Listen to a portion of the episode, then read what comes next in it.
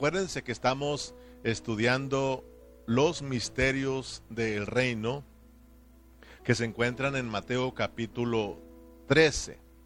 Entonces el tema que vamos a desarrollar el día de hoy es la parábola del tesoro escondido. Y esto está bien sabroso, hermanos.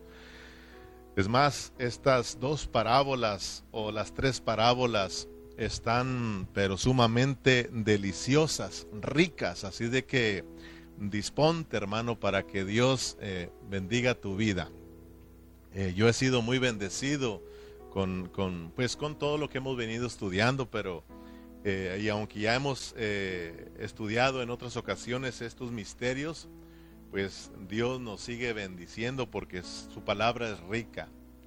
Entonces ahora vamos a estar mirando la parábola número 5, ¿verdad? De estos misterios. Eh, pero antes, hermanos, de estudiar esta parábola o meternos a esta parábola, debemos de prestar atención porque el Señor Jesús en esta parábola va a hacer un cambio o Él hizo un cambio. El Señor nos habló cuatro parábolas y en la quinta parábola, antes de enseñarla, él hizo una hizo un espacio, ¿verdad? Entonces, eh, porque él va a hacer un cambio y es importante que todos nosotros, los que estamos estudiando, podamos captarlo. Esto significa que las siete parábolas o los siete misterios que están aquí en, en Mateo 13 se componen de dos grupos. Un grupo que es de cuatro parábolas y otro grupo que es de tres parábolas. Las primeras cuatro parábolas fueron habladas a la multitud, pero estas parábolas que siguen, el otro grupo que es de tres parábolas, miremos que el Señor las habla aún más en secreto porque solo se las habla a sus discípulos. En Mateo 13:36 miremos ahí. Entonces, despedida la gente, mire bien, el Señor está ahí en la barca, en, el mar, y de ahí les habló cuatro parábolas. Cuando Él va a empezar la quinta parábola, que corresponde al segundo grupo, el Señor ya no las habló en público, sino que despidió a la multitud y se metió a la casa con sus discípulos para hablarles las otras tres parábolas. Entonces, estoy en el Mateo 13, 36. Entonces, despedida la gente, entró Jesús en la casa y acercándose a él sus discípulos le dijeron, explícanos la parábola de la cizaña del campo. Entonces, que el Señor se meta con, con sus discípulos o entre con sus discípulos en la casa, hermanos, esto nos, nos, nos está diciendo que estas parábolas son más misteriosas. De por sí que son, son un misterio. Entonces, que el Señor se las dé en privado a sus discípulos, significa que estas parábolas que siguen son más misteriosas. Entonces nosotros tenemos que prestar mucha atención. No son, eh, o sea, de que son misteriosas, pero Dios no las quiere revelar. Pero para que nosotros podamos obtener la revelación de estas parábolas que continúan, nosotros tenemos que ser como los discípulos y venir con un corazón humilde, venir con el deseo de conocer los misterios del reino, con el deseo de que Dios nos revele qué es lo que Él quiere enseñar, con el deseo de que Dios nos enseñe estos asuntos del reino para que nosotros podamos abrazarlos, podamos experimentarlos, vivirlos. Pero tenemos que venir con un corazón abierto al Señor. Eh, tenemos que venir con un oído redimido, dispuestos a escuchar la voz de Dios, porque como iglesia nosotros eh, podemos comer o comemos por, por el oído. Entonces, hermanos, tenemos que venir con un oído redimido y también eh, con unos ojos abiertos. Hablo de los ojos espirituales, de estar atentos a el hablar de Dios para que Dios nos pueda revelar estos misterios. De esta manera se acercaron los discípulos. ¿Por qué hablas en parábolas? A ver, explícanos las parábolas. En Mateo 13:33, perdón, 13:13 eh, dice, por eso les, les hablo por parábolas, porque viendo no ven y oyendo no oyen ni entienden, de manera que se cumple en ellos la profecía de Isaías que dijo, de, oídos oiréis y no entenderéis, y viendo veréis y no percibiréis, porque el corazón de este pueblo se ha engrosado, y con los oídos oyen pesadamente, y han cerrado sus ojos, para que no vean con sus con los ojos y oigan con los oídos y con el corazón entiendan y se conviertan y yo los sane. Pero bienaventurados vuestros ojos porque ven y vuestros oídos porque oyen. ¿Se da cuenta, hermano, lo que está hablando el Señor de cómo Él quiere que nosotros nos acerquemos cuando Él está hablando? Tenemos que acercarnos con un corazón bien dispuesto, humildes al Señor, porque Él dijo estas palabras, estos versículos que acabo de leer, lo está diciendo bajo el contexto, hermanos, de cómo los judíos, ellos no prestaron atención. El Señor vino hablándoles del reino, pero ellos, hermanos, porque estaban llenos en sus corazones de su religión, ellos, hermanos, no prestaron atención y no pudieron mirar lo que es el reino. Estuvo entre ellos y no lo, no lo pudieron apreciar, hermanos. Entonces, miremos que en Mateo 13, eh, en el versículo 1, el Señor sale de la casa y se sentó junto al mar. Yo les dije que debemos de prestar atención a estos detallitos porque son muy importantes. Pero ahí en el, en el capítulo 3, en el primer versículo, ahí dice que el Señor Jesús salió de la casa y se sentó junto al mar. Pero en el versículo 36, el Señor entra en otra casa. El Señor, mire bien, el Señor dejó, salió de la casa y se sentó junto al mar. Y luego lo miramos que en el versículo 36 dice que él entra a la casa con sus discípulos. Entonces Jesús salió de la casa, dígase, de su pueblo Israel, eh, debido al rechazo que el Señor recibió. Él tuvo que abandonarlos, pero fue a otro lugar. Dice que llegó al mar, pero ahí, ahí estaba en la playa.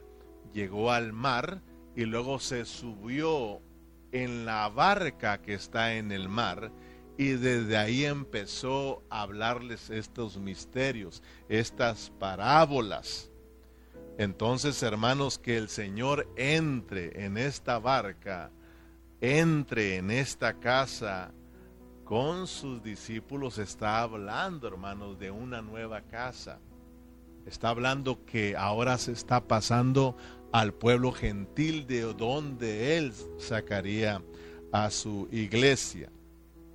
Por eso en San Juan 1, 1 y 12 todos conocemos estos versos que dicen, a lo suyo vino y los suyos no le recibieron, más los que le recibieron, a los que creen en su nombre les dio potestad de ser hechos hijos de Dios. Y en Mateo capítulo 12, antes de empezar a revelar los misterios del reino, en el capítulo 12 de Mateo podemos mirar cómo el Señor tiene que dejar la casa, cómo es que el Señor tiene que cortar eh, a los judíos y pasarse a los gentiles. En el capítulo 12, versículo 46 en adelante dices, mientras aún hablaba a la gente, he aquí su madre y sus hermanos estaban fuera y le querían hablar. Y le dijo uno, he aquí tu madre y tus hermanos están fuera y te quieren hablar. Respondiendo él al que le decía esto, dijo, ¿quién es mi madre y quiénes son mis hermanos? Y extendiendo su mano hacia sus discípulos, dijo, He aquí mi madre y mis hermanos porque todo aquel que hace la voluntad de mi Padre que está en los cielos, ese es mi hermano, esa es mi hermana y mi madre. Entonces miremos lo que, lo que está sucediendo aquí. Es importante que nos metamos a la película, a lo que estamos estudiando, a lo que estamos leyendo, para que nosotros podamos eh, podamos captar lo que está sucediendo. Entonces el Señor está ahí compartiendo, está hablando con la gente y de repente vienen y le dicen, eh, allá afuera está tu, tu madre y tus hermanos y quieren hablar contigo. Entonces el Señor Jesús aprovechó, aprovechó para enseñarles que ahora Él iba a tener otra familia. Es decir, él iba a dejar a su familia, ¿verdad? Eh, hablando de su pueblo Israel según la carne, y ahora iba a tener otra familia que es en lo espiritual. Entonces el Señor le dice, ¿quién es mi madre y quiénes son mis hermanos? Y entonces extendió la mano a sus discípulos y les dice, He aquí mi madre y mis hermanos, porque todo el que hace la voluntad de mi Padre, ahora ese es mi hermano, mi hermana y mi madre. Ahora estos serán mi casa el Señor sale de la casa, habla de su pueblo Israel, que era su casa, que era su familia, pero ahora los está dejando debido al rechazo que el, Señor Jesús recibió. Ahora los está dejando y se está yendo a otra casa, a otra familia. Amén. Entonces prestemos atención para entender la parábola del tesoro escondido, porque esa es la que nos corresponde y esto, esto está maravilloso, hermano. Si nosotros captamos esta noche lo que, lo que es, lo que significa esta parábola del tesoro escondido, nosotros fácilmente vamos a entender la, la parábola número 6 que tiene que ver con la perla de gran valor, de gran precio. Nosotros la vamos a entender. Por eso esta parábola es muy importante que la captemos porque tú vas a captar la que sigue. Muchos predicadores a estas dos a estas dos parábolas le llaman las parábolas gemelas, aunque a veces no lo no lo saben explicar pero alcanzaron a mirar que había algo muy parecido, pero muy diferente. Pero gracias a Dios que aquí Dios nos lo ha revelado y tú lo vas a, lo vas a captar si prestamos atención. Si ustedes, si ustedes recuerdan en los mensajes eh, eh, pasados o en el mensaje pasado, yo mencioné que muchos predicadores han compartido, hermanos, estos misterios, estas parábolas, pero debido a que tienen un corazón muy, muy orgulloso, debido a que son muy religiosos y debido a que quieren llamar la atención, ellos han sacado sus propias opiniones, sus propias interpretaciones y han sacado estos misterios, estas parábolas fuera de contexto y lo han enseñado totalmente mal, mal. Por ejemplo, te decía que muchos predicadores, y yo te dije, puedes ir a la internet y mirar, ponle ahí la parábola de trigo, del grano de mostaza y escúchala y escúchanos lo que hemos enseñado y vas a ver que totalmente eh, errados, totalmente fuera de contexto. Muchos enseñan que cuando hablan de la parábola del trigo y la cizaña, se atreven a enseñar que en la iglesia hay trigo y hay cizaña. Y ya miramos que eso es totalmente falso. El trigo es trigo, la cizaña es cizaña. Si ves qué revelación es esto, trigo es trigo, cizaña es cizaña. Es decir, el trigo representa a los cristianos genuinos, verdaderos, hijos de Dios, mientras que la cizaña son falsos, son hijos del diablo. Nada que ver con los cristianos. Que un cristiano sea carnal, esa es otra cosa. Ya lo miramos y no voy a regresarme hacia atrás, ahí quedó grabado. Pero ellos enseñan que en la iglesia está la cizaña, que hay cristianos cizañas, hermano, eso es eso va en contra de la palabra del Señor. Sí, yo sé que hay cristianos niños, cristianos carnales, cristianos derrotados, pero eso no significa que son cizaña. La cizaña es cizaña. La cizaña fue puesta para estorbar a el trigo, para estorbar que el cristiano se desarrolle normalmente, crezca normalmente y dé fruto como debe de hacerlo. Es por eso que ahí miramos que ahí surgen los cristianos derrotados, los cristianos que se dejan engañar, así de que tengamos mucho cuidado con la cizaña. No deje que le metan cizaña y no juegue con la cizaña.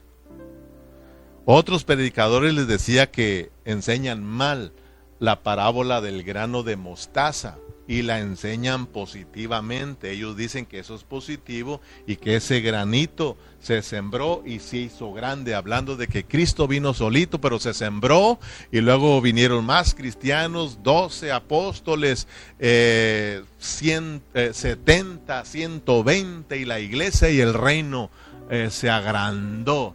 Y y bueno, sí es cierto que el Señor Jesús vino como un grano, ¿verdad? Y se sembró para así multiplicarse, pero no podemos aplicar la parábola del grano de mostaza para enseñar eso. Eso es esta, enseñar la parábola de mostaza de acuerdo a eso, hermano, está fuera de contexto.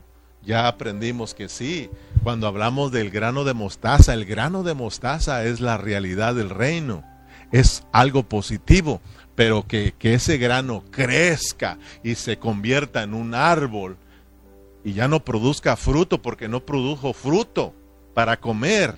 La mostaza es para comer, pero este árbol no produjo fruto, sino que hizo nidos y las aves se anidaron ahí está hablando de un crecimiento anormal del reino. Nos están eh, eh, en Mateo 13 lo que nos están revelando es la apariencia del reino.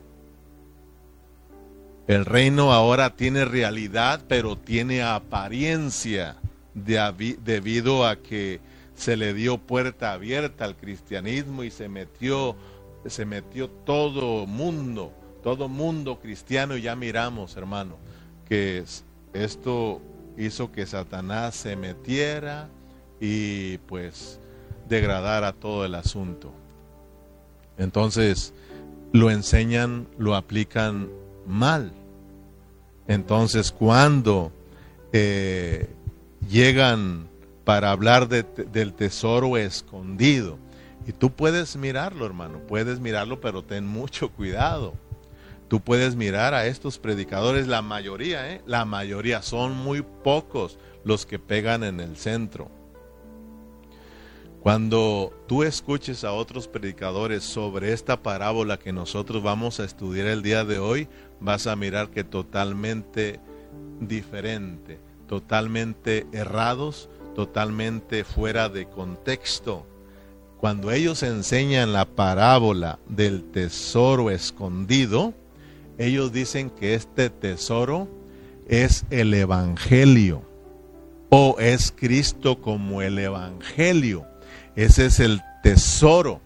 Y cuando el ser humano se encuentra con ese, con el Evangelio, cuando le predican el Evangelio y conoce a Cristo, descubre a Cristo, encuentra a Cristo, dice que uno, nosotros tenemos que, que, que, vender todo lo que tenemos para poder pagar el precio y obtener a Cristo. Entonces se oye bonito, se oye bonito, pero, realmente, hermano, está fuera de contexto y se está aplicando mal. Hermano, sí, yo sé que, eh, por ejemplo, ellos dicen que, que eh, los discípulos, cuando el Señor Jesús se encontró con ellos y ellos se encontraron al Señor Jesús, ellos lo dejaron todo, dice, lo dejaron todo para ir en pos de Cristo, para abrazar el tesoro.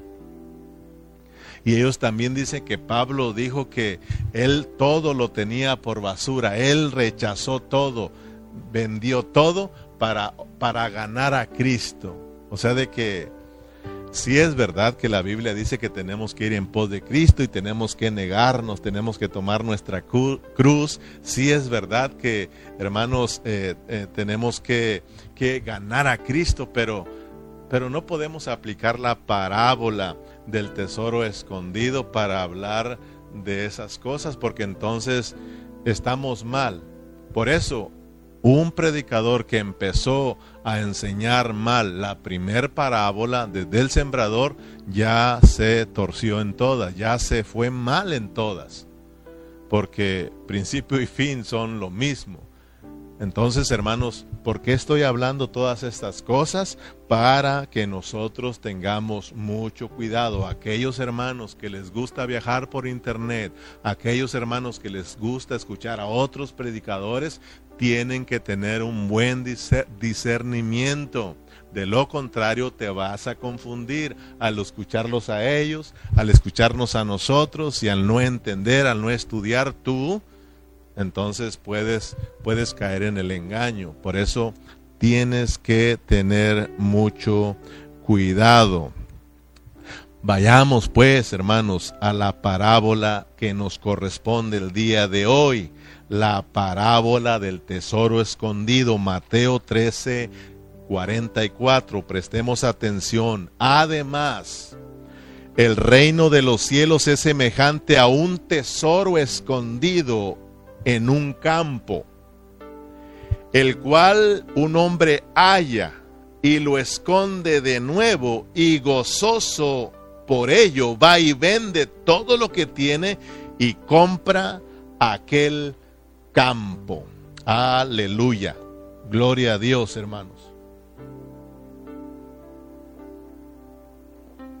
Cuando yo estaba estudiando esta parábola, me vino a mi mente, me vinieron a mi mente las hermanas, nuestras hermanas, aquellas que les gusta ir de compras. Y aunque no traigan dinero, les gusta ir a, comprar. Bueno, más bien a mirar, porque no traen dinero, ¿cómo van a comprar? Pero dicen, bueno, pues no tenemos dinero, no traemos dinero, pero pero vamos a ir a ver, nos gusta, con ver estamos contentas. Bueno, yo me venía a mi mente cómo, cómo nuestras hermanas, a muchas de ellas, les, eh, cuando van a la tienda, no van especialmente a comprar, van a mirar. Pero ¿qué sucede? Y ustedes, hermanas, que les gusta ir de compra, no me van a dejar mentir. eh, cuando van y andan por ahí de compras en la tienda de ropa, ¿verdad? Eh, ustedes andan mirando y de repente se encuentran con un vestido que ustedes saben que es de gran valor, que ustedes saben que es fino, y luego lo miran que está al 75% de descuento y usted no trae dinero, usted no iba a comprarlo. Pero usted dice, wow, me gusta, está interesante, eh, es fino, ¿verdad? Entonces, ¿qué hace usted? Lo agarra el vestido y lo esconde de, de entre otros vestidos para que no se lo ganen. Entonces usted dice, ah, ahorita voy, voy a traer dinero, a ver cómo le hago para conseguir ese dinero porque ese me lo compro. Y se viene usted contenta y amor, amor, encontré un vestido y a total que saca su dinero y va y saca de donde escondió el vestido y lo compra. Yo nada más se me vino a mi mente, nada que ver con la parábola, ¿ok?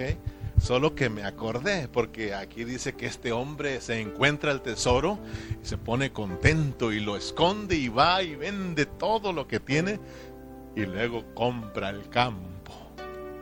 Compra el campo. Las hermanas no pueden comprar la tienda para que no se lo ganen, pero sí van y compran el vestido.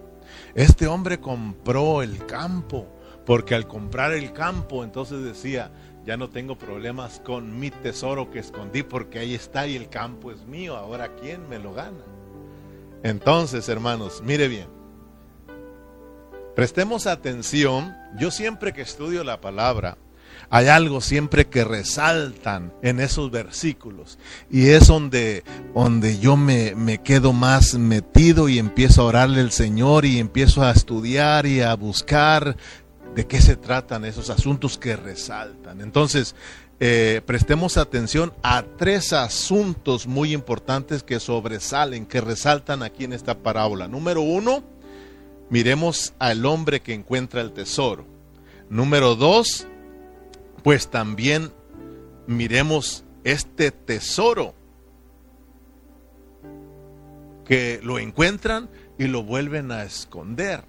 Y número tres, miremos que este hombre con mucho gozo vende todo lo que tiene para comprar el campo. Son tres cosas que vamos a mirar nada más en esta parábola. Y cuando tú descubras qué son esas tres cosas, cuando tú descubras que, quién es ese hombre, qué, qué es ese oro, y hermanos, ¿Qué es lo que vende para comprar el campo? ¿Qué es el campo? Entonces aquí vamos a mirar el campo, el campo que compró, el campo donde escondió el tesoro. Si nosotros lo alcanzamos a mirar y juntamos las piezas de este rompecabezas, tú vas a mirar la fotografía y te vas a gozar, lo vas a disfrutar y entonces te va a servir para que puedas armar el rompecabezas que viene en la parábola número 6, que tiene que ver con la perla del gran precio, de gran valor. Entonces, ¿quién es este hombre? Primeramente, ¿quién es este hombre que se encuentra el tesoro? Vamos por partes. ¿Quién es este hombre? Porque aquí dice, hermanos, el reino de los cielos es semejante a un tesoro escondido en un campo, el cual un hombre lo encuentra, un hombre lo halla. ¿Quién es este hombre? Este hombre, es más, participa conmigo, hombre, pero participa porque a veces les decimos que participen y como que si no estuvieran conectados, hermanos como que si estuvieran pues nada más con el celular prendido ustedes durmiendo, no sé qué están haciendo, pero participa. ¿Quién crees tú que es este hombre? Te decía, muchos, muchos predicadores enseñan que el hombre es aquel que se encuentra a Cristo. El hombre es una persona como nosotros que encontramos a Cristo. Aquella persona que viene a los pies de Cristo, que esta persona encuentra a Cristo como el tesoro, pero eso no es correcto. ¿Quién es este hombre que se encuentra el tesoro? A ver, apúntale ahí, hermano, hermana, apúntale ahí. Aquí te miro si estás participando. ¿Quién es este hombre? ¿Quién es este hombre que se encuentra el tesoro? Este hombre que se encuentra el tesoro se llama Jesucristo. Es Cristo, es, es Dios mismo, pero en la persona de Cristo. Estamos hablando de el Dios encarnado, como dice Juan 1.14, aquel verbo se hizo carne y habitó entre nosotros. Entonces, Dios vino a este mundo, Dios vino a esta tierra, pero Él vino a través de nuestro Señor Jesucristo, de este hombre llamado Jesús. ¿Y cuál era el deseo de Dios al venir a esta tierra? El deseo de Dios al venir a esta tierra era traer su reino, era establecer su reino en esta tierra. Desde el primer día que Dios puso al hombre en esta tierra, en este mundo, lo puso con ese fin de que el hombre al estar lleno de la vida de Dios, reinara. Porque estamos hablando que el reino es la vida de Dios, el reino de Dios, el reino que tiene que ver con la vida de Dios. Desde el principio el deseo era que el hombre que él puso en esta tierra gobernara, reinara. Génesis 1.26, entonces Dios dijo, hagamos al hombre a nuestra imagen, conforme a nuestra semejanza, y señoríe, y señoríe, eso es gobernar, reinar en los peces del mar, en las aves de los cielos, en las bestias y en toda la tierra y en todo animal que se arrastra sobre la tierra. Y crió Dios al hombre a su imagen, a imagen de Dios lo crió, varón y hembra los crió. Todos nosotros ya sabemos que este hombre es Adán, Adán, Adán, pero Adán es figura de el que había de venir, es decir, de Cristo, del Señor Jesús el Adán verdadero, el postrer Adán. Romanos, Pablo en Romanos 5:14 dice que Adán es figura del que había de venir. Entonces, este hombre que está en el campo o en la tierra o en el mundo, como lo quiera llamar, se llama Jesucristo. Es nuestro Señor Jesucristo. El hombre que encuentra el, el oro está hablando del Señor Jesús. En, el Salmo, eh, en, el Salmo o, en los Salmos, en el 8, en el 4, versículo 4, Salmo 8, 4, dice, ¿qué es el hombre para que tengas de él memoria y el Hijo del Hombre para que lo visites? Le has hecho poco menor que los ángeles y lo coronaste de gloria y de honra, le hiciste Señor sobre las obras de tus manos, todo lo pusiste bajo sus pies. Aunque este salmo nos habla de David, quien lo escribió, y que y nos habla del reino de David, el reinado de David, todos nosotros sabemos que realmente nos está hablando de nuestro Señor Jesucristo y su reino. Nos está hablando de nuestro Señor Jesús como el Hijo del el hombre. El Hijo del hombre vino a esta tierra para establecer el reino de Dios. El Hijo del hombre vino para entrar en la humanidad y así establecer el reino de Dios en esta tierra. Entonces, número uno, vea la, la primer pieza. Ya tenemos la primer pieza. Este hombre que encuentra el oro es nuestro Señor Jesucristo. Ahora bien, número dos, ¿quién es el tesoro encontrado, pero que también lo vuelve a esconder? Este tesoro, a ver, tú participa, hermano, te doy chance para que no se vuelva un monólogo esto, pero participa, hermano. Si no participaste en lo quién era este hombre, pues tienes otra oportunidad, hombre. ¿Quién es este tesoro? ¿Quién es este tesoro que se encontró, pero lo vuelven a esconder? Gloria a Dios.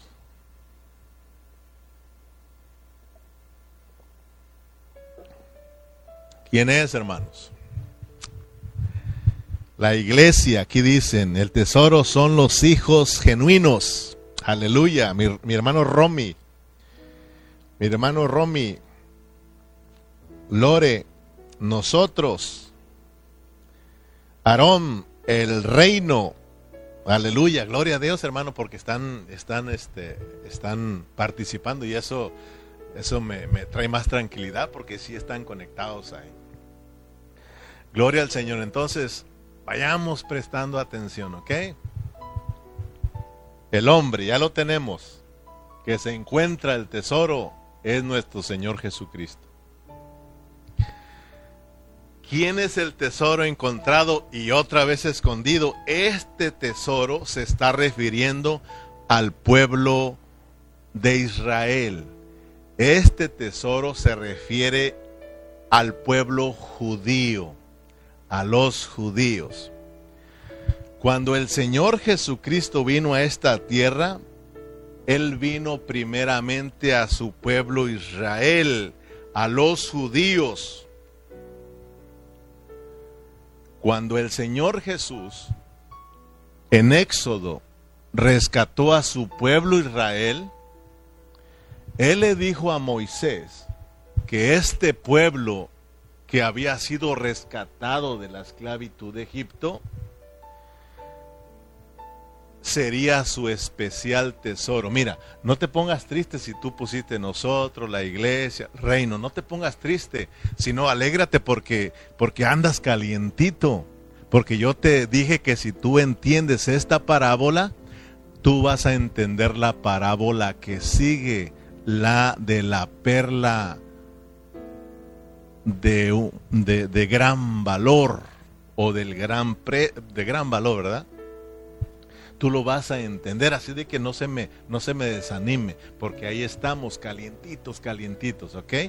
Pero vamos por orden. Este tesoro es el pueblo de Israel. Y el Señor Jesucristo le dijo a Moisés que ellos, refiriéndose a Israel, sería su especial tesoro. Éxodo 19:5.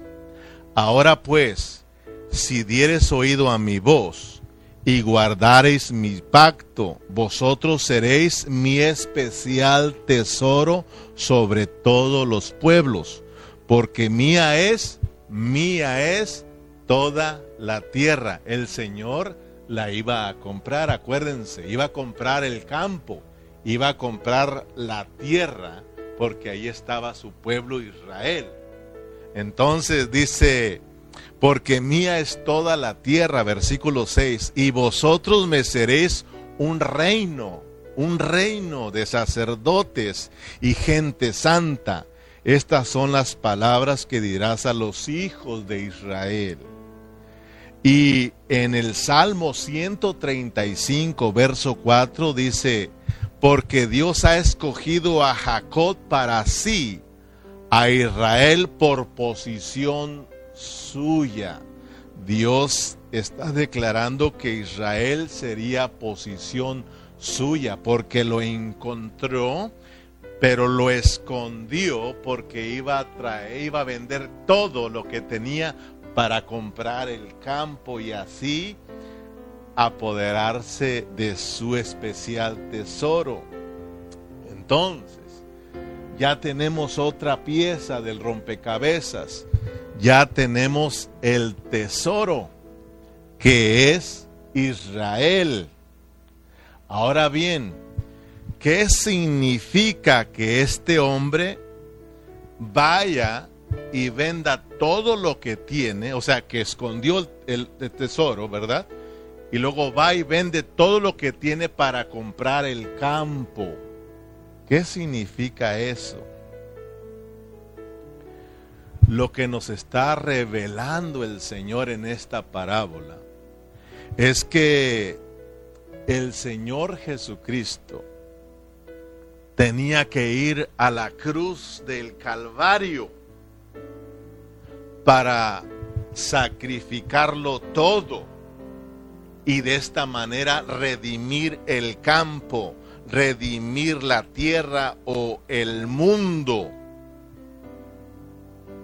Y como el tesoro está en el campo, de esta manera el campo, eh, perdón, el tesoro le, iba a pertenecer para siempre.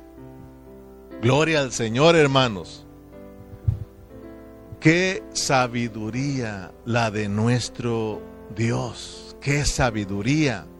Si usted está prestando atención, ya tenemos la tercera pieza del rompecabezas. Ahora solamente lo que tenemos que hacer nosotros es juntarlas y mirar la fotografía. Si todavía tú no la alcanzas a mirar, para eso estamos aquí todos conectados y estudiando, hermano. Lo que está sucediendo, hermanos, es que la fotografía tiene que ver, ya juntando las partes del rompecabezas, podemos mirar que lo que nos están revelando es que el Señor Jesús, o Dios mismo, pues, Dios mismo tenía que pasar por un proceso para establecer su reino, no solo en la tierra, sino en los corazones. Entonces, Dios tuvo que visitar la tierra, Dios tuvo que venir a esta tierra, pero ya todos sabemos que lo hizo a través de su encarnación, porque su encarnación es un misterio, el misterio de la piedad. Grande es el misterio de la piedad. Dios fue manifestado en carne. Entonces Dios, hermanos, visitó el campo, visitó la tierra a través de nuestro Señor Jesucristo. Ahora miramos al Dios hombre, miramos al Hijo del hombre, miramos al Señor Jesús caminar por esta tierra. Cuando Él vino, Él vino a los judíos, especialmente a los judíos. Y cuando Él vino a los judíos, él los pudo apreciar como su especial tesoro porque el Señor al venir, Él venía con un propósito, establecer el reino de Dios. Por eso es que Él siempre predicó y anunció que el reino de los cielos se había acercado. Porque lo que quería el Señor era meterse, que el pueblo de Israel lo recibiera para que de esa manera pudiera llegar a ser su especial tesoro. Claro que el tesoro es Cristo, claro que lo más valioso es Cristo, pero una vez que Cristo se mete en nuestros corazones, nosotros somos valiosos y nosotros llegamos a ser su especial tesoro. Entonces ese era el deseo de Dios. Pero ¿qué sucedió cuando vino a los judíos? Y los encontró y se alegró porque él sabía que a través de ellos establecería su reino. Y entonces hermanos su pueblo judío llegaría a expresar a Dios lo llegaría a representar. Pero ¿qué sucedió? el pueblo de Israel rechazó al Señor Jesús entonces el Señor tuvo que esconder el tesoro nuevamente. Significa que el Señor los tiene que dejar por un tiempo. Porque Él dijo que iba a venderlo todo para comprar el campo con el fin de obtener a su pueblo lo que había encontrado, pues. Entonces, hermanos, el Señor que lo que lo esconda nos está enseñando que los tuvo que abandonar, los tuvo que dejar por un tiempo. Y Pablo nos aclara que a Israel lo tiene endurecido por un tiempo, mientras que trata con nosotros los gentiles. Una vez terminando con nosotros los gentiles, Él viene por Israel porque le pertenece también. Entonces va y vende todo lo que tiene. ¿Qué, ¿Qué fue a vender? ¿Qué significa? ¿Qué está diciéndonos el Señor? Que este hombre va y vende todo lo que tiene. Está hablando de él mismo está poniéndonos un ejemplo, una parábola. Una parábola está tomando un ejemplo literal de un hombre que se encuentra un tesoro, lo esconde, va y vende todo lo que tiene y luego, y luego para comprar el campo. Nos está hablando de Él, que Él vino a esta tierra, encontró a Israel, su especial tesoro, pero lo rechazaron y Él tuvo, tiene que dejarlos y tuvo que ir a la cruz del Calvario ahí en la cruz del Calvario, Él, hermanos, Él, Él, Él, Él pagó el precio, hermanos. Él sacrificó todo por nosotros, en este caso, por comprar el campo, por redimir el campo. Ahí en la cruz del Calvario, Él pagó el precio. Y primera de Pedro 1.18 dice, sabiendo que fuiste rescatado de vuestra vana manera de vivir, la cual recibiste de vuestro Padre no con cosas corruptibles como oro o plata, sino con la sangre preciosa de Cristo, como de un cordero sin mancha y sin contaminación. Ese es el precio que nuestro Señor Jesucristo pagó, hermanos, por redimir el mundo. Vamos por partes. Por redimir el mundo donde estaba su pueblo Israel. Y mire cómo este hombre dice que va gozoso y vende todo lo que tiene, porque Jesús no fue triste a la cruz del Calvario. Nuestro Señor Jesucristo fue con gozo, murió con gozo en la cruz del Calvario, hermanos, porque Israel era algo especial para él. Y luego vamos a mirar, hermanos, que él fue con gozo, porque también, hermanos, la iglesia que corresponde a la siguiente parábola, que es la parábola, hermanos, de... Eh, la perla, la perla del gran precio, hermanos, entonces ahí nos vamos a gozar porque esa parábola tiene que ver con nosotros. Ahorita estamos por partes, hermanos. Aunque ya te puedes gozar también, porque ahí estamos también nosotros involucrados. Aleluya. Entonces aquí dice que el precio que pagó en la cruz fue su sangre. Pero miren Hebreos, ahí Hebreos nos dice y nos aclara que este hombre, nuestro Señor, fue con gozo a la cruz, porque este hombre iba gozoso a venderlo todo. En Hebreos 12:2, puesto los ojos en Jesús, el autor y consumador de la fe, el cual por el gozo, el cual por el gozo puesto delante de él sufrió la cruz menospreciando lo propio, y se sentó a la diestra del trono de Dios. Aleluya. Entonces, el hombre que el hombre es el Señor Jesús, el tesoro es Israel que lo esconda, significa que lo está dejando, los iba a abandonar y él tenía que ir a venderlo todo, a morir en la cruz del Calvario y sacrificarlo todo para redimir el campo. Entonces, mis amados hermanos, esta parábola del tesoro escondido tiene más relación con los judíos o está relacionada con el pueblo de Israel, con los judíos Mientras que la parábola de la perla tiene que ver con la iglesia, con nosotros los gentiles, o la iglesia que se compone de los gentiles. Para Dios, Israel es un tesoro.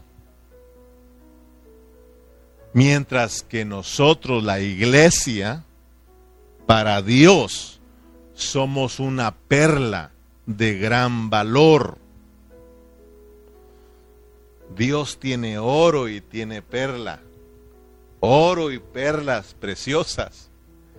Nosotros, hermanos, vamos a mirar que el reino de Dios, en el reino de Dios hay oro y hay perlas preciosas porque este tesoro se refiere a oro. Y aquí tenemos a las perlas o a la perla de gran valor, hermanos. Si nosotros vamos hasta Apocalipsis en el capítulo 21, allá nos van a hablar de la nueva Jerusalén. Y usted va a mirar que la nueva Jerusalén está compuesta de estos materiales, de oro y de perlas preciosas. Y nosotros ya sabemos, en lo que hemos estudiado, que el reino, la iglesia o la nueva Jerusalén se componen tanto de judíos como de, gentiles, oro y perlas preciosas. Pablo dice que de ambos pueblos hizo uno solo. Ya sabemos que no hay judíos, no hay griego, no hay esto, no hay el otro, porque somos uno en Cristo Jesús. Pero aquí dentro de la iglesia ahora vamos a mirar que hay oro y también hay perlas preciosas. Aleluya, hermanos, porque podemos tener esta revelación de este tesoro escondido. Yo termino con este pensamiento porque ya te armé las piezas del rompecabezas y ya te expliqué la fotografía. Espero que tú la alcances a mirar. Entonces yo termino con este pensamiento para que de esta manera tú puedas ir captando lo que vamos a estudiar, si Dios nos presta vida, en la próxima parábola. A los ojos de Dios, existen solo dos mundos. Grábatelo bien. A los ojos de Dios solo existen dos mundos. El primer mundo se refiere a la tierra o al campo, que es Israel. El segundo mundo se refiere al mar, que es el pueblo gentil o las naciones. En Mateo capítulo 13, versículo 1, y con esto terminamos, ahí nos habla, hermanos, eh, de lo que yo te estoy eh, hablando, porque esto no es idea de nosotros, esto es idea de Dios. Esto es la palabra del Señor. En Mateo 13, 1 y 2. Aquel día salió Jesús de la casa y se sentó junto al mar. ¿Ok? Miremos, sale de la casa, sale del terreno, sale del mundo mm, que corresponde a los judíos. Pero ahora dice que se va a dónde? Se va junto al mar, junto al mar. Y se juntó mucha gente. Y entrando él en la barca, se sentó y toda la gente estaba en la playa. Tenemos que entender esto, hermano. El Señor deja la casa al pueblo de Israel, al mundo, ¿verdad? De Israel que tiene que ver con Israel, deja la casa y se sienta junto al mar. Y luego de repente se sube a una barca que está en el mar. Ya dejó la tierra dejó el mundo que corresponde a los judíos y ahora entró a otro mundo, al mundo que corresponde a los gentiles. Pero mira hermano, te voy a dar esto por el mismo precio. Vamos a mirar pues que la iglesia, la casa, no son los gentiles, sino que es la barca que está entre el mar en el mundo gentil. para que nosotros vayamos prestando atención qué nos quiere decir el Señor en la próxima parábola, porque tiene que ver con nosotros. Ahora nos toca a nosotros. Aleluya, si te gozaste hoy, el próximo estudio te vas a gozar más, hermano, porque vamos a hablar de nosotros, la iglesia. Entonces Jesús salió de la casa y esa casa está en el campo, que es la tierra, y se refiere a los judíos. Entonces que Jesús deje la tierra, dígase la playa, y se suba a una barca en el mar, significa que Jesús hoy está entre los gentiles y que del mundo gentil sacará a su iglesia que es la, la perla del gran valor. Esa será su nueva casa. Aleluya. ¿Cómo ves, hermanos? Esto se está poniendo, pero delicioso. Padre Celestial, muchas gracias, porque poco a poco nos va revelando estos misterios del reino. Ahora podemos mirar, Señor, que en esta quinta parábola tú haces un espacio y te detienes, Señor, para mostrarnos que ahora vas a hacer un cambio. Podemos mirar que estas parábolas se componen de dos grupos, un grupo de cuatro, un grupo, un grupo de tres, y aún, Señor, mirando esta revelación, podemos mirar que también se compone este siete, o estos misterios que están entre siete parábolas, podemos compararlas, en, ponerlas en dos grupos, un grupo de seis y un grupo de uno. Y el número siete siempre lo has usado para, para terminar las cosas, Señor. Para completar las cosas. Señor, estas siete parábolas nos revelan, Señor, eh, todo lo que corresponde a este asunto del reino, Señor. Estas siete parábolas cubren desde que tú te, te llegaste como la semilla hasta tu manifestación, Señor. Hasta el reino de mil años. Gracias Señor por estarnos revelando estas parábolas y gracias por el día de hoy que podemos descubrir, Señor, quién es este hombre que se encuentra el tesoro. Ahora pudimos entender qué significa que lo entierra y va y vende todo lo que tiene para comprar el terreno. Señor, Muchas gracias. Gracias por mis hermanos que se conectan, que participan, que tienen hambre, que Señor eh, Padre Celestial eh, vienen, se acercan con un corazón, Señor, con hambre de ti, con deseos de, de conocerte aún más y más. Te doy gracias por cada uno de ellos y oramos para que te sigas revelando a tu pueblo, Señor, y que sigamos que sigamos siendo constituidos con tu vida, Señor, para Padre poder experimentar y vivir la realidad del reino, Señor. Muchas gracias. Gracias por tu palabra y gracias, Señor, por esta preciosa noche. Usted reciba la gloria y la honra por siempre en Cristo Jesús. Amén y amén.